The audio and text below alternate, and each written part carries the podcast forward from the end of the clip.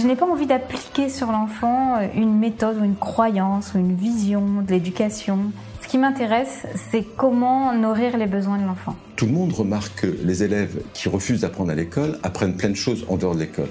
Pour moi, c'est vraiment une attitude de l'adulte, un regard vis-à-vis de l'enfance qui change. Pour moi, l'école de la vie, c'est l'école des rêves, c'est l'école qui permet de réaliser ses rêves. Bienvenue sur le podcast Innovation en éducation. Je m'appelle Julien Perron, je suis à l'initiative du Festival pour l'école de la vie et du Congrès Innovation en éducation à Paris et à Montpellier. Voilà maintenant plus de 8 ans que je mets beaucoup d'énergie autour de l'éducation, convaincu que tout part de là. À travers ce podcast, vous allez découvrir de nombreux professionnels qui se mobilisent pour accompagner les parents, les enfants et les enseignants. Je vous souhaite un merveilleux voyage sur la route de l'éducation positive. Aujourd'hui, j'ai le plaisir de recevoir Marina Barou, psychomotricienne de formation et diplômée d'un MBA HEC, dirigeante en entreprise pendant 20 ans. Marina fonde sa première entreprise de coaching de dirigeants en 2009. En 2012, elle lit un article qui parle de déscolarisation. À cet instant, 150 000 jeunes sont déscolarisés chaque année. C'est le déclic. Marina décide de monter l'association Ce que je veux faire plus tard, qui deviendra TADAM, pour permettre à chaque jeune de révéler son potentiel et trouver sa juste place dans le monde. Je vous souhaite une belle écoute.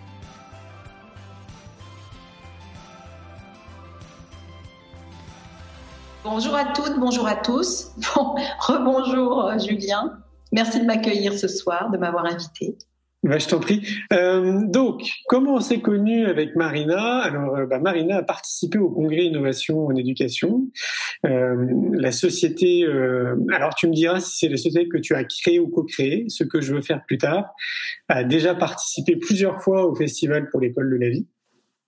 Et puis bah, moi j'aime beaucoup en fait euh, ce que vous faites. Je trouve que ça a beaucoup de sens. Ça devrait être euh, beaucoup plus médiatisé comme on en a parlé en amont euh, tous les deux. Et, bon on va le voir ensemble, mais je pense que les, conseillers d'orientation devraient être aussi sensibilisés à votre approche parce qu'il y a de quoi faire.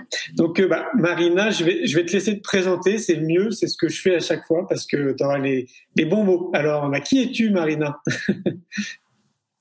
Alors, euh, je suis avant tout la fondatrice, effectivement. Alors, la cofondatrice, on a été plusieurs à, engager ce projet.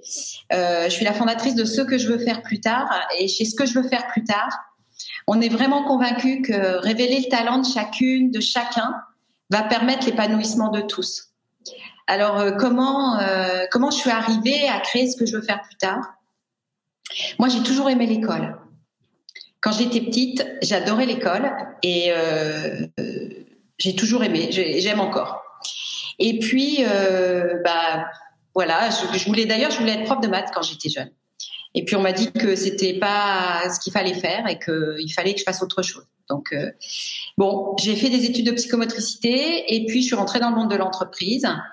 Et dans le monde de l'entreprise, bah j'ai fait ce que j'aime faire, c'est-à-dire développer les potentiels. Donc, je me suis beaucoup intéressée et je me suis passionnée pour le management. C'est vraiment des choses que j'ai développées aussi.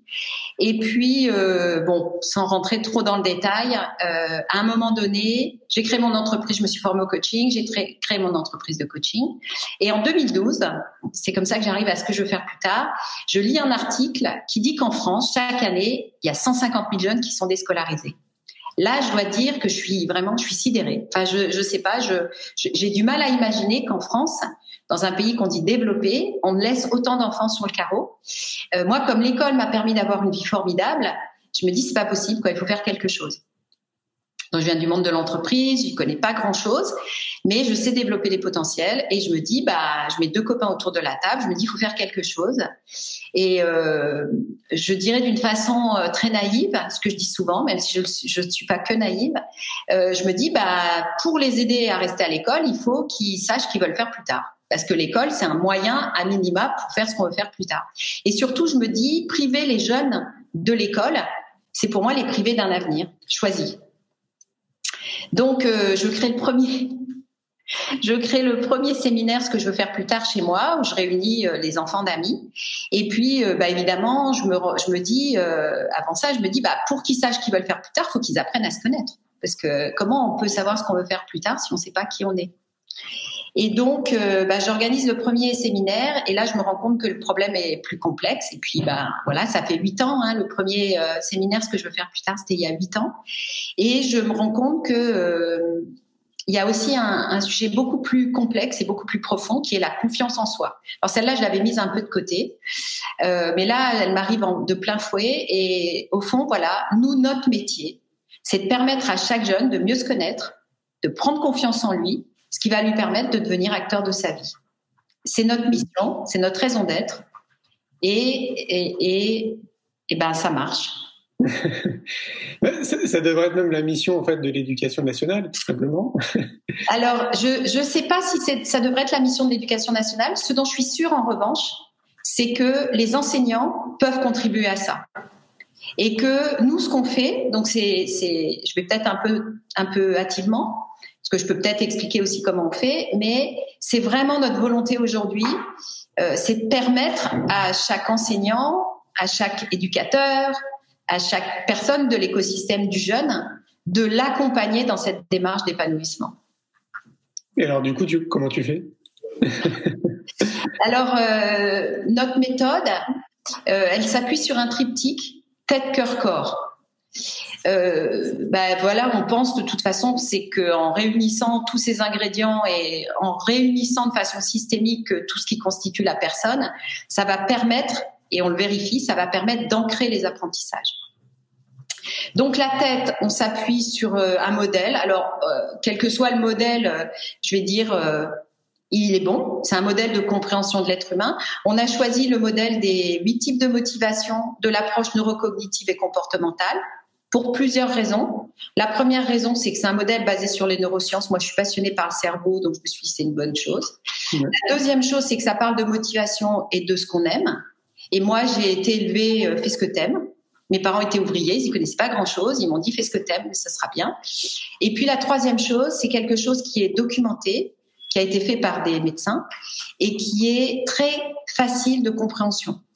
Et, cette méthode, on l'utilise et on l'explique à des jeunes à partir de 8 ans et ils comprennent très vite, ils se l'approprient. Donc ça, c'est le premier pilier du triptyque, la tête. Après, le deuxième, c'est le corps on oublie le corps. Moi, j'ai fait des études de psychomotricité, donc j'ai à cœur de réunifier tout ça. Le corps, on fait beaucoup d'activités d'expression et en fait, le modèle des motivations, ils vont le découvrir et l'appréhender par le corps. On fait du théâtre d'impro, des projets de groupe. On utilise beaucoup, beaucoup le corps. Et euh, le troisième euh, pilier, c'est le cœur. J'ai envie de dire, c'est le plus important, parce que on a quatre accords de fonctionnement qui vont permettre aux jeunes de se dévoiler, de se révéler. Et ces quatre accords de fonctionnement, ça paraît simple. D'abord, c'est pas facile, mais surtout, si ça été mis en place, comme certains enseignants le mettent en place dans leur euh, dans leur classe, ça change la vie. Donc le premier accord, c'est la bienveillance. Je sais que c'est ce terme est galvaudé, je sais que on dit beaucoup de choses autour de la bienveillance, à tel point que nous, on parle maintenant euh, de bienveillance impitoyable. La bienveillance, quand elle est utilisée, elle est vécue, et les jeunes, au début, c'est un peu complexe, mais très vite, ils se l'approprient, ça fait des miracles. Parce que chacun va avoir la possibilité de s'exprimer, de se révéler, de se découvrir en toute sécurité. Donc ça, c'est le premier accord de fonctionnement. Bienveillance vis-à-vis de soi, bienveillance vis à -vis de l'autre. Le deuxième, c'est l'écoute et pas simplement une écoute, j'écoute, euh, ça passe parce que j'y crois, ça passe pas, j'y crois pas. C'est j'ai une écoute tête cœur corps aussi. J'écoute avec mes tripes comment ça fait chez moi dans mon corps. J'écoute avec mon cœur. J'écoute avec les images qui viennent dans ma tête. Le troisième, c'est la co-responsabilité. Je fais de mon mieux. Hein, ça rejoint les accords Toltec, tout ça. Mais je fais de mon mieux et je participe. Et c'est toujours très émouvant pour moi de voir ces jeunes qui vont à chaque fois sortir de leur zone de ce qu'ils connaissent et de tout faire pour participer, contribuer, contribuer pour eux contribuer pour le groupe. Et le dernier accord de fonctionnement, c'est la confidentialité. La confidentialité va permettre là aussi que le jeune puisse se révéler, se découvrir, sans craindre que euh, ça, ça, soit dans son dossier, sans craindre évidemment qu'on aille, qu'on aille rapporter ça à quiconque, et sans craindre que ce qu'il ce qui fasse euh, va être utilisé pour autre chose. Mmh, ok. Ouais, c'est tout un programme, c'est génial. Et euh, je, je, confirme, c'est génial.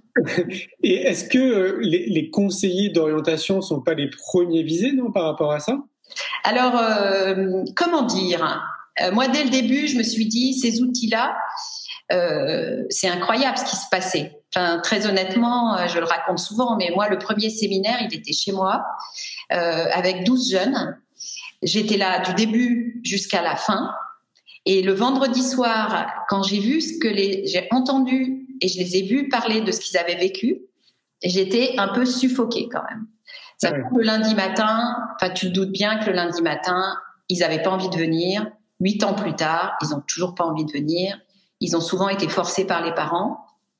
Et quand je les écoutais le vendredi soir, ça avait transformé leur vie. Donc maintenant, voilà, je le dis d'une façon très simple et très naturelle. Les activités, ce que je veux faire plus tard, changent la vie, changent sa vie. Moi, ça a changé ma vie. Ça change la vie. Tous les gens qui ont participé, tous les, que ce soit les jeunes, que ce soit les enseignants, que ce soit les adultes qui participent à une activité, à une formation, ce que je veux faire plus tard, transforment leur vie. C'est énorme. Donc, les conseils d'orientation. Donc, au début, je me suis dit, bon, on va aller leur donner ces outils-là, parce que moi-même, quand j'étais jeune, j'ai été en contact avec des conseillers d'orientation. On m'a gentiment expliqué que euh, c'était pas mon métier, que c'était le leur, et que euh, je pense qu'il y a, voilà, il y avait autre chose à faire. Je pense que aussi quand je suis allée les rencontrer, quand je suis allée rencontrer une personne qui était responsable, euh, on avait moins d'expérience qu'aujourd'hui. Aujourd'hui, on a des expériences dans des classes et dans des dans des sections, en particulier des sections SECPA, et pas que, où on a des résultats, voilà, ou que ce soit les enseignants, les jeunes, euh, les personnes extérieures qui viennent intervenir dans ces classes voient le bénéfice de ce qu'on fait. Donc, euh, on a beaucoup plus de, de sujets et de résultats à montrer. Mais dans une, une section SECPA dans laquelle on travaille à Montfermeil, depuis quatre ans, euh, l'année dernière, en juin, pas cette année parce que malheureusement avec ce qui s'est passé, on n'a pas de, de, retour, mais en juin 2019, 100% de la classe de troisième SECPA a eu une orientation choisie. Donc les classes SECPA, c'est les enfants qui dès la sixième sont orientés en classe non générale parce qu'on estime qu'ils n'ont pas la possibilité de, de suivre une, un parcours général.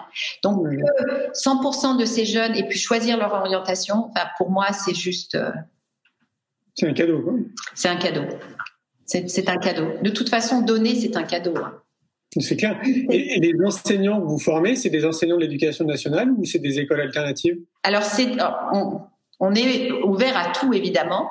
On forme les enseignants. Alors les enseignants qui sont avec nous et qui, qui participent à des ateliers, ce que je veux faire plus tard, bah, c'est l'éducation nationale, c'est des écoles publiques. On, est, on a été amené aussi à former des personnes qui ou euh, mettaient en place des écoles alternatives ou dirigeaient des écoles alternatives et qui venaient nous voir en disant, je pense que j'ai à peu près fait le tour en tout, tout ce qui concerne euh, le, le parcours euh, pédagogique, enfin la connaissance, mais j'ai envie de développer avec eux tout ce qui est savoir-être. Et donc, ils viennent chercher chez nous euh, bah, tout ce qui est autour du savoir-être et du, du, comportemental et du j'ose faire les choses, je, je, me, je me révèle au monde tel que je suis, j'accepte mes talents, euh, je, mmh. je peux dire les choses, je me connecte à mes émotions. Enfin, et pour, pour un enseignant, c'est euh, compliqué à mettre en place après ou pas? Alors, euh, c'est absolument pas compliqué. Okay. Et, par exemple, beaucoup d'enseignants nous disent, moi déjà, la première chose que j'ai faite, c'est que j'ai affiché au tableau les quatre accords de fonctionnement. Ouais. Et quand il y a un problème, juste je me retourne et je montre les quatre accords de fonctionnement et il n'y a aucun problème qui ne se règle pas avec ces quatre accords de fonctionnement. Parce que la confidentialité, par exemple, on s'est posé la question dans les classes et en fait, on se rend compte que, euh, bah, en dehors des classes, par exemple, si, des, si les profs, les enseignants ne parlaient pas de ce qui se passait chez, pour les élèves et en particulier de ce qui se passait de pas bien pendant les classes, ça pouvait aussi avoir des effets extrêmement positifs. Mmh. Qu'il n'y ait pas de, de choses qui circulent en dehors de la classe, qui appartiennent à la classe. Donc rien que ça, c'est très facile à mettre en place. Bon, ça c'est la, la base.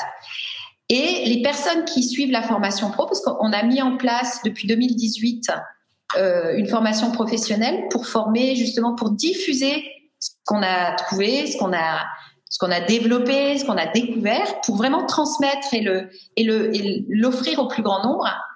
Euh, ce qui se passe, c'est que quand les, les, personnes qui suivent ça se transforment elles-mêmes, donc après, elles n'ont pas grand-chose à faire en fait. Elles disposent d'outils, évidemment, mais surtout elles ont changé de regard et donc elles changent de comportement. Je, te donne un exemple, je pense que ce sera très clair. On travaille beaucoup sur ce qui nous insupporte. Alors je vais donner cet exemple-là. Euh, il y a une enseignante qui me dit bah, Moi, je ne supporte pas l'insolence.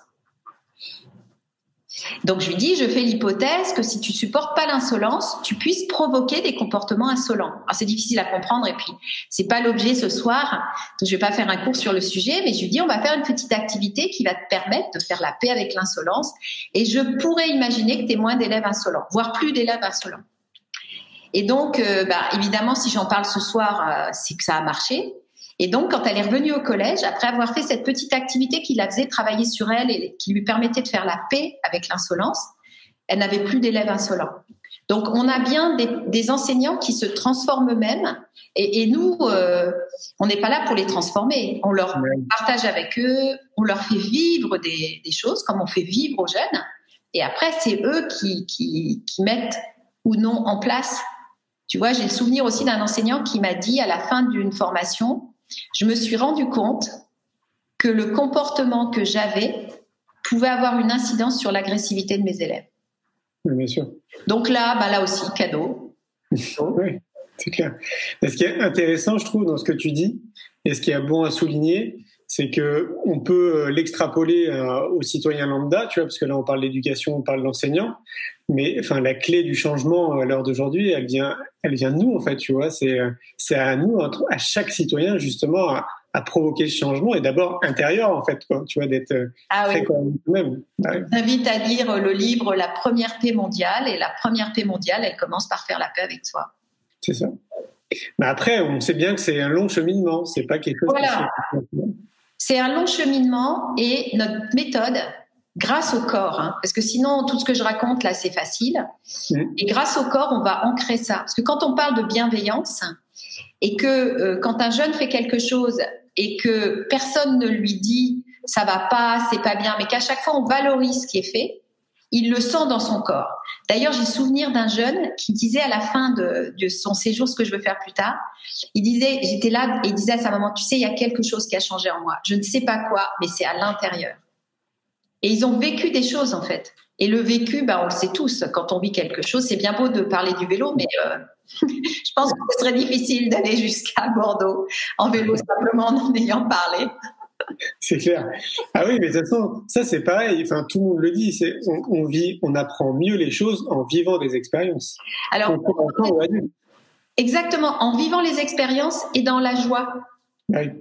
Et c'est vrai qu'on a des vidéos. Le vendredi soir, on organise une soirée des une soirée des familles pour que les jeunes qui se sont transformés justement partagent avec leurs parents ce qu'ils ont vécu. Et euh, on leur montre la vidéo de ce qui fait des vidéos de ce qui s'est passé pendant la semaine. Et à chaque fois, je le dis, je, leur, je dis aux parents, voyez, tout ça, ça s'est passé dans la joie et la bonne humeur. Bon, souvent, ils sont contents quand même parce que comme leurs enfants ont été forcés, quand ils les quittent le lundi matin, ils font un peu des têtes euh, terribles. Je leur dis, ça s'est passé dans la joie et la bonne humeur, mais ils ont tous, tous, tous fait des choses qu'ils n'auraient pas pensé faire avant. D'ailleurs, ils le disent. Ils disent, jamais j'aurais pensé qu'on m'aurait fait, que j'aurais fait ça, que j'aurais réussi à faire ça, que je l'aurais fait. Mais le groupe, le groupe est très aidant. Et, et, pendant la formation professionnelle, les adultes disent la même chose. Ils disent, mais ça, je l'ai jamais fait devant quiconque. Et là, je l'ai fait grâce au groupe. Donc, c'est les mêmes ingrédients, en fait. C'est clair. Mais là, tu soulignes encore une chose, c'est la force du groupe. C'est impressionnant. Alors là, moi, quand on me dit, est-ce que, moi, je suis coach, hein, donc on me dit, est-ce que tu veux bien prendre ma fille, allez, elle aime pas le groupe, etc. Je dis, non, maintenant, je dis non. Je dis, franchement, euh, ça m'est arrivé plusieurs fois, mais il me faudrait, je sais pas, cinq ans. C'est clair. Ah oui, non, mais je suis, je complètement, moi, je peux, je peux faire un parallèle avec ce que je vis. Tu sais, nous, euh, on organise des séjours vélo, yoga et méditation. Ah ouais. Donc, euh, on part avec des groupes de 12 personnes, pas plus. Et c'est exactement la même chose. En fait, les gens qui viennent, pour la plupart, c'est pas forcément des grands sportifs. Ils n'ont pas forcément fait du vélo. euh, Enfin, tu vois, comme moi, je peux le faire quand je vais partir là bientôt. Et en fait, ils nous disent tous la même chose. Déjà, c'est transformateur pour eux, c'est impressionnant. Mais ils nous disent la même chose que toi. C'est, je n'aurais jamais fait ce que j'ai fait là pendant cette semaine s'il n'y avait pas le groupe. Ah Parce ben qu'en fait, ça les a amenés à se surpasser pour pas devenir des boulets ou euh, tu vois. Et donc c'est hyper intéressant hein, cette euh, cette force. Et puis euh, aussi, je pense que chez les jeunes, alors ça, ce, ce dont je me suis rendu compte, c'est que les jeunes, ils ont confiance aux jeunes. Ils n'ont pas confiance dans l'adulte. Ouais, je comprends. Je- je- J'ai été très très étonnée. Euh, ils n'ont pas confiance. Donc, Mm. euh, ils- ils- avant, il faut montrer pas de blanche. Très vite, ils le font. hein. D'ailleurs, à la fin, je trouve qu'ils nous font confiance beaucoup, très confiance. Parfois, peut-être, ça pourrait être trop, mais on va leur donner aussi des outils justement pour prendre des décisions avec eux et leur âme et conscience. Parce que quand on leur pose des questions en leur disant, euh, on fait des, des- ce qu'on appelle des temps forums, et où on leur dit euh, bah, où est-ce que tu en es, qu'est-ce que tu as envie de partager, ils nous disent mais qu'est-ce que je dois dire? Parce que quand même, à l'école, on leur dit 2 plus 2 égale 4. Et quand on leur dit mais non, mais euh, c'est c'est toi, où est-ce que tu en es? Et qu'ils ils acceptent de, se, de, de, de parler d'eux, et ben on se rend vraiment compte, premièrement, qu'ils ont des choses à dire et qu'ils le font parce que le groupe va être là aussi en support. Et tout le temps, ils disent, ils disent, mais oh, quand j'ai fait ça, je voyais vos yeux, vous étiez support. Et puis, ça les autorise aussi. Et donc, progressivement, ils vont nous faire confiance. Mais d'abord, ils font confiance aux gens de leur âge. Moi, j'étais vraiment euh, euh, un peu triste d'ailleurs, hein, quand des enfants nous disaient, euh, vous êtes les premiers adultes, parce qu'on les prend à partir de 14 ans hein, quand même. Vous êtes les premiers adultes à part ma, ma famille euh, qui vous intéressez vraiment aux jeunes. C'est pas vrai, hein. je pense que c'est pas vrai. Mais en tout cas, c'est leur ressenti. Et je suis aussi toujours frappée de, de cet espace de, de communication qu'on leur offre dans un espace bienveillant qu'ils n'ont pas forcément. Ah ouais, mais c'est ce que je voulais te dire, c'est que on se rend compte assez facilement pour beaucoup de choses, hein, pour vraiment englober euh, plein de plein de sujets, c'est qu'à partir du moment où on essaye de se déconditionner de tout ce qu'on nous a appris, ben finalement on retrouve une espèce de liberté, on retrouve une espèce de joie de vivre, et, euh, c'est fou, hein, c'est applicable dans plein de choses dans notre société. Ouais. Souvent, moi, je dis, enfin, euh, on fait la, la formation pro professionnelle qu'on fait. On leur dit, c'est pour mieux accompagner les ados, etc. Très vite, les gens disent, mais je suis venu pour euh, chercher des outils, mais euh, c'est moi que je change. C'est moi, c'est à moi que ça fait du bien. Ouais. Parce que ça, c'est aussi notre. Enfin, moi, c'est une de mes convictions, c'est quand je suis bien, eh ben, je vais être, je vais faire du bien autour de moi. Et un prof qui est bien, les, les jeunes, quand ils nous parlent de leur prof, ils disent bah moi ce que j'aime c'est euh, il aime ce qu'il fait euh, non ce qu'ils détestent c'est quand les, les profs vont chercher des, des supports sur internet qui prennent des supports mmh. qui ne sont pas eux. Mais ils disent et un prof qui est bien dans sa tête enfin je vois nous on a vraiment on travaille avec des enseignants mais ils sont merveilleux quoi. Moi vraiment je leur donnerai la légion d'honneur. Ils font des choses extraordinaires extraordinaires. Pour Donc, moi c'est un dévouement en fait c'est un dévouement d'être enseignant. C'est des personnes qui, euh, qui, je trouve, qui dévouent leur vie à, aux enfants, en fait, tu vois. Quand tu regardes. Fait, euh, euh, s'ils sont à leur place, ouais. ils se dévouent pas. Hein. Ils se font du bien. Oui. Donc, euh, soyons à notre place. Donc, c'est un peu ce pourquoi on milite. Et pour dire aux jeunes, parce que pour les jeunes aussi, souvent, c'est pas possible d'être, de bosser et d'être bien. Non, mais tout ça, je l'ai découvert au fur et à mesure. Et je leur dis, mais nous, par exemple, non, mais vous, vous bossez pas vraiment. Oui, enfin, votre métier, euh, bon, voilà. Et, et, leur montrer des adultes qui sont heureux de leur travail, c'est c'est bien. Enfin, je veux dire, ça leur donne une autre une autre forme de d'espoir dans ce que ça peut être demain. Parce que ils font sinon un, une différence. Et d'ailleurs, moi, bon, je, continue à travailler dans le monde de l'entreprise. Et quand des gens me disent non, mais les jeunes d'aujourd'hui, euh, ils bossent, c'est alimentaire, et puis le reste du temps, ils vont faire du bateau, euh, du, du ci, du ça. Je leur dis, je leur dis aux jeunes, hein, je leur dis, ça, votre motivation primaire, primaire, vous pouvez l'utiliser et la vivre et la nourrir dans votre vie personnelle, dans votre vie professionnelle. Il n'y a pas dans ma vie perso, je suis motivée, dans ma vie professionnelle, je suis pas. Bon, maintenant, on a des nouvelles générations qui sont quand même, qui ont très à cœur de faire des choses qui ont du sens et où ils vont se réaliser et s'épanouir. Donc, euh, Mais en même temps, je, je, je, reprends le wagon de ce que tu dis parce que ça date d'hier, donc c'est très chaud. Euh, un gars qui m'appelle pour me proposer d'intervenir euh, sur un sommet qu'ils vont organiser l'année prochaine, donc au Zénith. Et puis on, on, papote et tout. Et puis il me dit, tu sais, moi je suis issu de grandes écoles de commerce. Et, euh, et, nous, dans nos écoles, en fait, on nous apprend pas à concilier être heureux au travail et en même temps gagner de l'argent et en même temps gagner du sens. Nous, en fait, ce qu'on nous dit, c'est il faut gagner de l'argent. Ouais, c'est juste. Et, moi, ce que je disais, c'est mais c'est absolument fou. c'est pas indissociable. C'est-à-dire que tu peux te créer la vie de tes rêves et participer à quelque chose de positif dans, la société.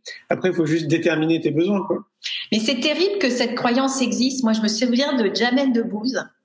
Ça m'avait marqué, c'était tout au début où j'avais créé ce que je veux faire plus tard, et où il expliquait que la première fois, on lui avait demandé de monter sur scène, et la première fois, il avait eu un cachet, et quand on lui avait donné l'enveloppe, il avait ouvert, il avait trouvé tellement ça trop, je crois que c'était 500 francs, et il avait, il, il, avait tout fermé, il avait couru, couru, couru, il était parti, et il avait dit, je ne pouvais pas imaginer qu'on puisse me payer pour quelque chose que j'aime.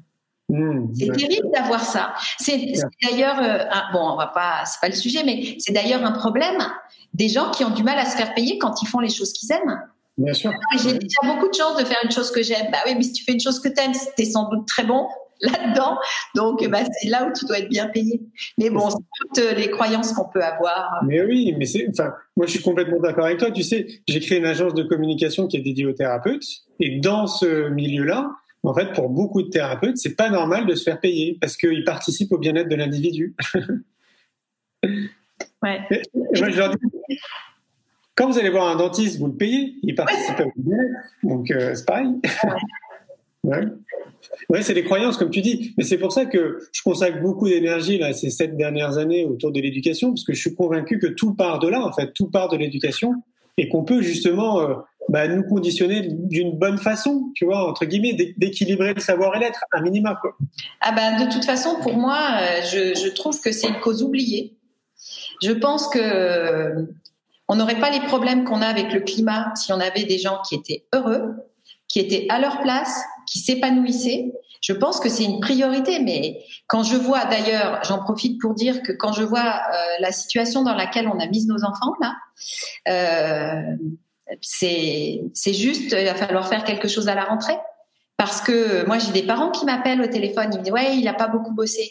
Alors maintenant, va juste euh, un peu les laisser tranquilles.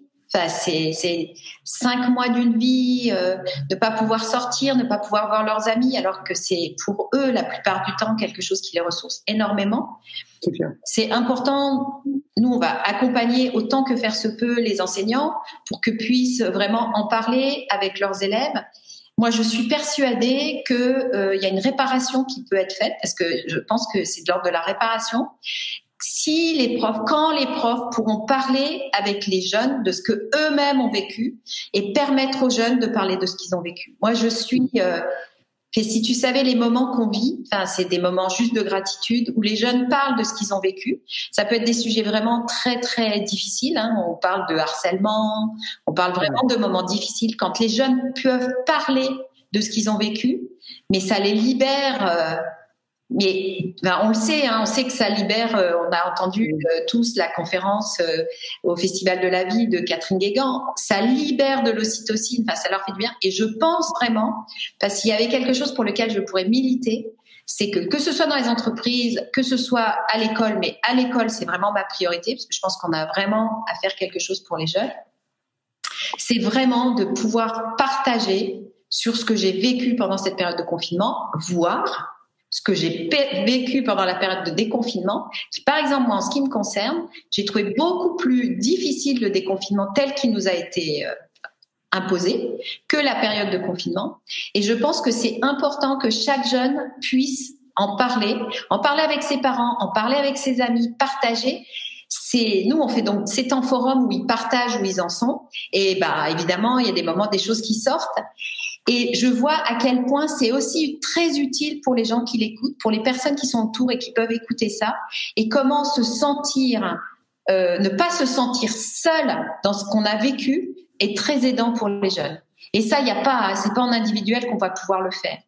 Mais quand j'entends un jeune qui dit euh, à un autre, je t'ai vu pleurer, pour moi tu représentes vraiment l'homme hein, ils ont 14 ans, mais ça représente quand même l'homme, et que tu t'autorises à pleurer devant moi, moi à qui on dit depuis que je suis tout petit, t'es un homme, tu devras pas pleurer, même en 2020, eh bien, je trouve que c'est d'une force extraordinaire, et, ils en profitent tous, tous en profitent quoi. Quand chacun, c'est vraiment l'individuel au service du collectif et le collectif au service de l'individuel. C'est clair, mais ce serait une très bonne chose. J'espère qu'il y a beaucoup de personnes qui vont recevoir ce message parce que c'est. Alors, tu sais, euh, quand tu dis ça, euh, ça me rappelle un événement que j'ai vécu à l'époque, donc plus petit. Je sais plus trop ce que c'était. Je crois qu'il y avait eu un attentat ou un truc comme ça. Et justement, on en avait parlé, tu vois. Et, euh, en fait, chaque chaque enfant pouvait s'exprimer de comment lui il avait vécu ça. Et puis l'enseignant lui-même s'était exprimé en fait comment lui il avait vécu ce truc-là et comment on pouvait bah, continuer d'avancer sereinement autour de ces événements. Donc c'est bah oui, c'est une très bonne chose. Moi, j'étais en contact avec beaucoup d'enseignants pendant cette période. Et je leur tire mon chapeau. C'est mm. incroyable. Ils ont dû faire preuve de créativité, mais c'est juste dingue pour moi ce qu'ils ont fait. Donc bravo pour ce que vous avez fait. Euh, et puis il y en a beaucoup aussi qui sont partis en burn-out parce que bah, ça a été une grosse demande d'énergie, euh, très énergivore et chronophage en fait tout ça. Et, euh, et c'est vrai que c'est très questionnant parce qu'on n'a pas forcément de directive et on ne sait pas trop à quelle sauce on va nous manger en fait à la rentrée. Donc c'est c'est une très bonne question ce que tu soulèves. Mais le fait d'en parler, c'est important. Il y a deux choses quand je t'entends, Julien. La première chose, c'est que nous, on a euh, essayé, je dis bien essayé parce que de prendre soin des profs. Les profs avec lesquels on travaillait, on euh, leur a proposé des, moments pour partager parce que on leur a dit mais qui s'occupe de vous quoi? Vraiment, vous occupez de vos élèves, mais qui s'occupe de vous? Ils devaient en même temps faire la classe. Enfin, vraiment, moi aussi, je leur tire, je, leur tire mon chapeau. Et euh, la deuxième chose, c'est que parler de soi en vulnérabilité, ça permet des choses extraordinaires. Et moi, je vais donner juste le premier exemple qui s'est passé. Sais ce que je veux faire plus tard. Euh, donc moi, je suis coach, donc euh, exprimer ses émotions, dire où on en est, enfin c'est juste notre métier, donc euh, c'est notre outil aussi de travail. Et le premier séjour où, je ne suis pas, donc ma fille Julia, qui a vraiment cofondé avec moi cette association, était là et on se parle le soir et elle me dit écoute, il y a eu un petit truc, là, je suis pas complètement confort, euh, euh, je sais pas trop. Et donc, je lui dis, bah, est-ce que tu en as parlé? Elle me dit, bah non, je suis pas, je suis pas sûre. Puis elle me dit, tu comprends, euh, moi, je dois représenter l'adulte, donc je dois, euh, tout doit être bien, enfin, je dois montrer bonne figure, etc. Je dis, non, non, non, tu vas parler de ce que tu as ressenti, parce que c'est important. Sinon, ça va transiter comme ça. Et donc tu vas le dire. Et ben le fait qu'elle puisse le dire et qu'elle puisse dire bah voilà moi j'ai été touchée par ça et c'est pas ça pour moi. C'est en forum qu'on fait c'est aussi bien pour que les enfants, les participants parce qu'on parle pas d'enfants, les participants puissent partager, mais aussi pour que les accompagnants puissent partager leur état émotionnel. Et ben ça a ouvert quelque chose, ça a permis quelque chose parce que là encore les participants ne sont pas du tout habitués à ce que des adultes, leurs parents, leurs enseignants montrent leur vulnérabilité. Mais ce que ça permet derrière, c'est extraordinaire. Parce que là, il y a quelque chose qui s'ouvre. Et nous, c'est ce qui nous importe. Parce que pour mieux se connaître, il faut s'ouvrir. Pour ceux qui s'ouvrent pas, on leur dit, bah, on ne sait pas dire grand-chose. Donc, c'est vraiment ces deux points-là que les enseignants, s'ils peuvent parler de leur vulnérabilité, à quel point ça a été compliqué pour eux aussi. Parce qu'il y a eu beaucoup de choses de compliquées pour eux. Donc, voilà. Mais je crois que ça, ouvre justement euh, sur l'apport de la confiance. Eh oui, bah oui. Bah oui. Alors je vois que bah, je, ne lis pas tout, mais euh, je vois quelqu'un dit ça peut être aussi anxiogène si l'expérience est vraiment mal vécue. Alors ça l'est de toute façon. Si ça a été mal vécu, ça l'est. En revanche, d'en parler, ça diminue parce que ça, ça, on le sait maintenant, ça génère de l'ocytocine et l'ocytocine va vraiment faire du bien. Sinon, ça crée du cortisol et le cortisol va mettre des choses dans le corps. Et toutes les choses, moi j'ai coutume de dire, tout ce qui ne s'exprime pas s'imprime et s'imprime dans le corps. Donc, euh, moi, j'ai vu des jeunes partager avec nous à des moments qui n'étaient pas du tout attendus, mais des, des des, des moments qui ont été vécus peut-être cinq ou six ans plus tôt, Moi, je me souviens d'une jeune fille qui a éclaté en larmes la, soirée des étoiles, qui est un moment où on voit briller leurs yeux, où ils parlent de quelque chose qu'ils aiment, et euh, qui a éclaté en larmes en disant "Je suis vraiment, je vous remercie parce que quand j'avais 8 ans, je me suis fait harceler, il s'est passé ci, s'est passé ça." Et elle était en larmes. Et elle m'a dit après, elle m'a envoyé un message en disant "Merci, je me sens forte, etc." Parce qu'elle avait pu l'exprimer. Donc euh, vraiment, je pense que exprimer quelque chose et dire bah moi c'était difficile pour moi de vivre ça, c'est vraiment que des choses positives. Mais je suis entièrement d'accord avec toi et on pourrait donner plein d'exemples. Moi, j'ai encore un autre exemple qui me vient à l'esprit. C'est ce que je vis aussi à travers les séjours vélo, yoga et méditation. Parce qu'en fait, j'aime bien faire des moments justement où les gens peuvent s'exprimer, tu sais, comme ça en groupe. Dire ce qu'ils ont envie de dire en fait sur le séjour, ce qui va, ce qui va pas, sur leurs émotions, etc. Et c'est tellement libérateur. Ah et en fait, ça, ça, crée une espèce de, de confiance euh, dans le groupe. Ça crée une émulation en fait dans le groupe. Ça crée quelque chose d'assez extraordinaire. Et pour rien de cacher, en fait, depuis qu'on a commencé à organiser ces séjours, on en a fait neuf. Quasiment tous les participants, c'est devenu des potes. Bien sûr, mais moi c'est mes enfants aussi, hein, un petit peu. Évidemment, c'est la famille ce que je veux faire plus tard. Et ça c'est très, c'est très intéressant. Euh, je me souviens d'une prof qui nous a annoncé la troisième guerre mondiale lors des attentats de New York. C'est pas tout à fait pareil. Hein. C'est vraiment, je parle de ce que j'ai vécu moi. Bon, enfin, en tout cas, par rapport à, à ce que tu disais, c'est vrai que ça crée une famille, un groupe et un ce que je veux faire plus tard, nous, on organise euh, des, donc des séjours, des ateliers dans les écoles, mais on, et on organise aussi des week-ends tremplins où on mélange différents groupes. Et au bout d'une heure, on n'est plus capable de dire qui fait partie de quel groupe. Parce qu'il y a quelque chose en commun. Et effectivement, bah, quand on se révèle, on devient amis. Et c'est ce que disent les anciens participants. Ils disent, quand je suis arrivée le lundi matin, je me suis dit, bon, avec elle, je vais m'entendre, avec lui peut-être, puis alors les autres, no way, quoi. Parce que quand même, il y a des différences de, enfin, il y a des gens qui ne se seraient jamais rencontrés, hein, quand ils ont 15 ans, hein.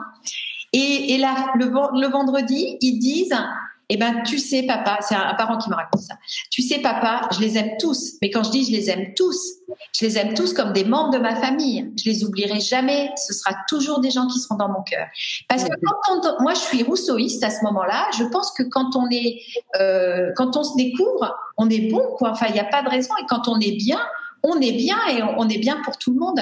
Moi, c'est des exemples que je donne souvent à mes clients qui me disent oui, ça se passe pas bien dans l'entreprise et tout. Je leur dis allez dans un supermarché, parlez avec n'importe qui vous vous mettez dans le rayon des yaourts, vous prenez la personne qui a la mine la plus patibulaire et puis vous lui dites vous connaissez ce produit euh, puis vous verrez ce qui se passe. Les gens sont très gentils. On me dit bah à Paris les gens sont pas gentils. C'est faux. Enfin pourquoi? Je serais plus gentil à Montpellier. Effectivement on va à la plage à Montpellier. On peut pas y aller à Paris. Soit. Mais je veux dire les gens quand ils sont bien quand on leur parle bien ils sont bien. Bah oui, mais je suis complètement d'accord. Mais tu vois, depuis le début, en fait, ce dont on parle, c'est le conditionnement de notre société. Oui, tu vois, en fait, c'est la société qui nous fait croire que faut surtout pas parler aux gens, tu vois, il faut s'éviter, tout, etc. C'est assez incroyable. Moi, je voyage seul depuis de nombreuses années, depuis plus de 25 ans. J'aime bien, en fait, partir seul à un moment donné dans l'année. Et c'est encore un gros cliché, justement, tu vois, parce que les gens ont peur de partir seul. Déjà, bon, ça, c'est un autre sujet parce qu'ils vont être seuls. Mais ils ont peur aussi parce que, parce qu'ils se disent que, tu vois, il y a, il y, a, il y a, plein de malfrats autour de nous, il y a plein de gens qui sont à, moitié tarés, etc. Et en fait, non. Enfin, moi, je rencontre que des gens merveilleux, Mais très, gens, très aimables et tout, etc. Quoi. Les gens sont merveilleux. Mais c'est comme on nous dit, oui, moi, au début, quand on a fait nos séjours, on nous a dit, non, mais c'est bien, vous êtes avec les gamins du 7, du 6e, etc. On est allé à Montfermeil. Bon, j'ai dit, bon, bah, maintenant, on va montrer que ce qu'on fait, euh, ça marche. On nous a dit, mais non, mais ils vont être irrespectueux, etc. Bah non. Non. Ça m'étonne pas. Non, un enfant, c'est un enfant. Alors effectivement, il y en a qui vivent des situations euh, extrêmement difficiles. On travaille avec des classes de 3 UPE2A, des, des enfants qui sont migrants, qui sont mineurs isolés. Mais au fond d'eux, bah, c'est des, c'est des jeunes. Ils ont 15 ans, avec euh, les attentes des enfants de 15 ans, avec le cœur d'un enfant de 15 ans. Quand ils, quand ils nous disent euh, merci de nous aider à grandir, enfin, bon, évidemment, euh, évidemment, on se pose pas la question du sens de ce qu'on fait, mais ça questionne sur je suis adulte donc j'ai pas le droit de dire ça. Moi, ça m'amuse souvent, parce que bon, moi, quand je suis avec les ados, hein, je suis ado. Hein, j'ai pas perdu mon enfant intérieur. Et les jeunes disent ah, c'était bien, Marina, elle a participé. Quand ils disent elle a participé, ça veut dire elle a joué avec nous, elle a, elle a, elle a fait des jeux, des veillées du soir, etc.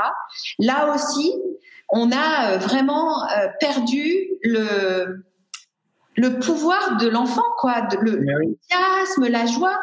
La dernière fois, il y a une jeune fille qui nous a dit non mais moi je veux pas grandir, je, je, connais que des adultes chiants. J'ai dit bah voilà, mais montrons à nos enfants à quel point on peut être heureux quand on est adulte quoi. Enfin, faut arrêter de penser que vraiment. Euh, je suis d'accord avec toi. Quand est adulte, c'est différent.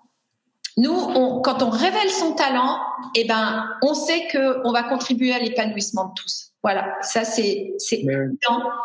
Et, et, voilà. Euh, bah, tout part de l'école, qui autant nous accompagner le plus tôt possible justement à révéler nos talents en fait. Et là, on est vraiment bon euh, dans, dans, quelque chose, voire même dans plusieurs choses. Quoi. Oui, c'est vrai. Enfin, vraiment, je le martèle, mais révéler les talents de chacun, de chacune, c'est permettre l'épanouissement de tout le monde. Et euh, vraiment, plus on est petit, moins il y a de filtres. Parce que euh, moi, j'ai là pendant les formations pro, donc les formations professionnelles qu'on fait pour euh, pour les pour tous les, les, enseignants, pour tous les professionnels de l'écosystème des jeunes, on se rend compte qu'il y a des jeunes, des gens à 50 ans qui découvrent une motivation. Ça m'étonne pas. Parce que on, leur, on les a bloqués. Vraiment bloquer une partie de soi toute sa vie, une partie qui nous donne du bonheur et du, de la joie. Enfin, je veux dire, c'est Ouais, mais c'est ce que je dis très souvent, c'est que j'ai l'impression qu'on passe à côté de notre vie. Tu vois, moi, quand tu dis 50 ans, c'est l'âge où la plupart ont un déclic dans leur vie, tu sais. Oui, ah bah il y a les burn-out. Voilà. Et mais vraiment des choses mais extraordinaires où les gens disent mais c'est marrant. J'ai l'impression que ça me donne de la joie de faire ça, mais je m'autorise pas à le faire. Et tout ce qu'on vit pendant les séjours, on va le revivre pendant les, les formations professionnelles, exactement de la même façon. Ah, c'est chouette. Et comment on fait Ah bah c'est bon, on nous entend apparemment.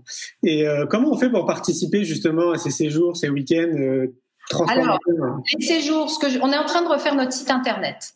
Donc le site internet, aujourd'hui, il existe pour les réservations des séjours.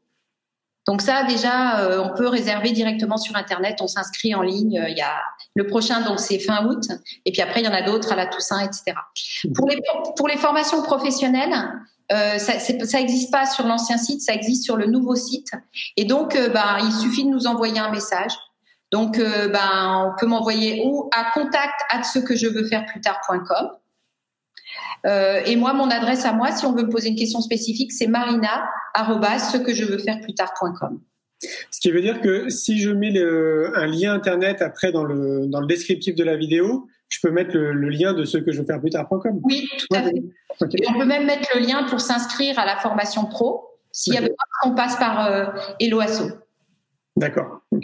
Mais Eloasso, c'est n'est pas un site internet, Eloasso aussi? Si, c'est un site internet Eloasso. D'accord. En fait, euh, on peut s'inscrire, on peut faire des inscriptions directement sur Eloasso. En attendant qu'on ait notre nouveau site où il y a tous les produits, pour l'instant, dans notre, euh, dans notre, sur notre site actuel, il y a uniquement les séjours. D'accord. Vous allez faire une pause cet été? Euh, ben, On a fait une grande pause là. Hein. Tout s'est terminé le 15 mars. Hein.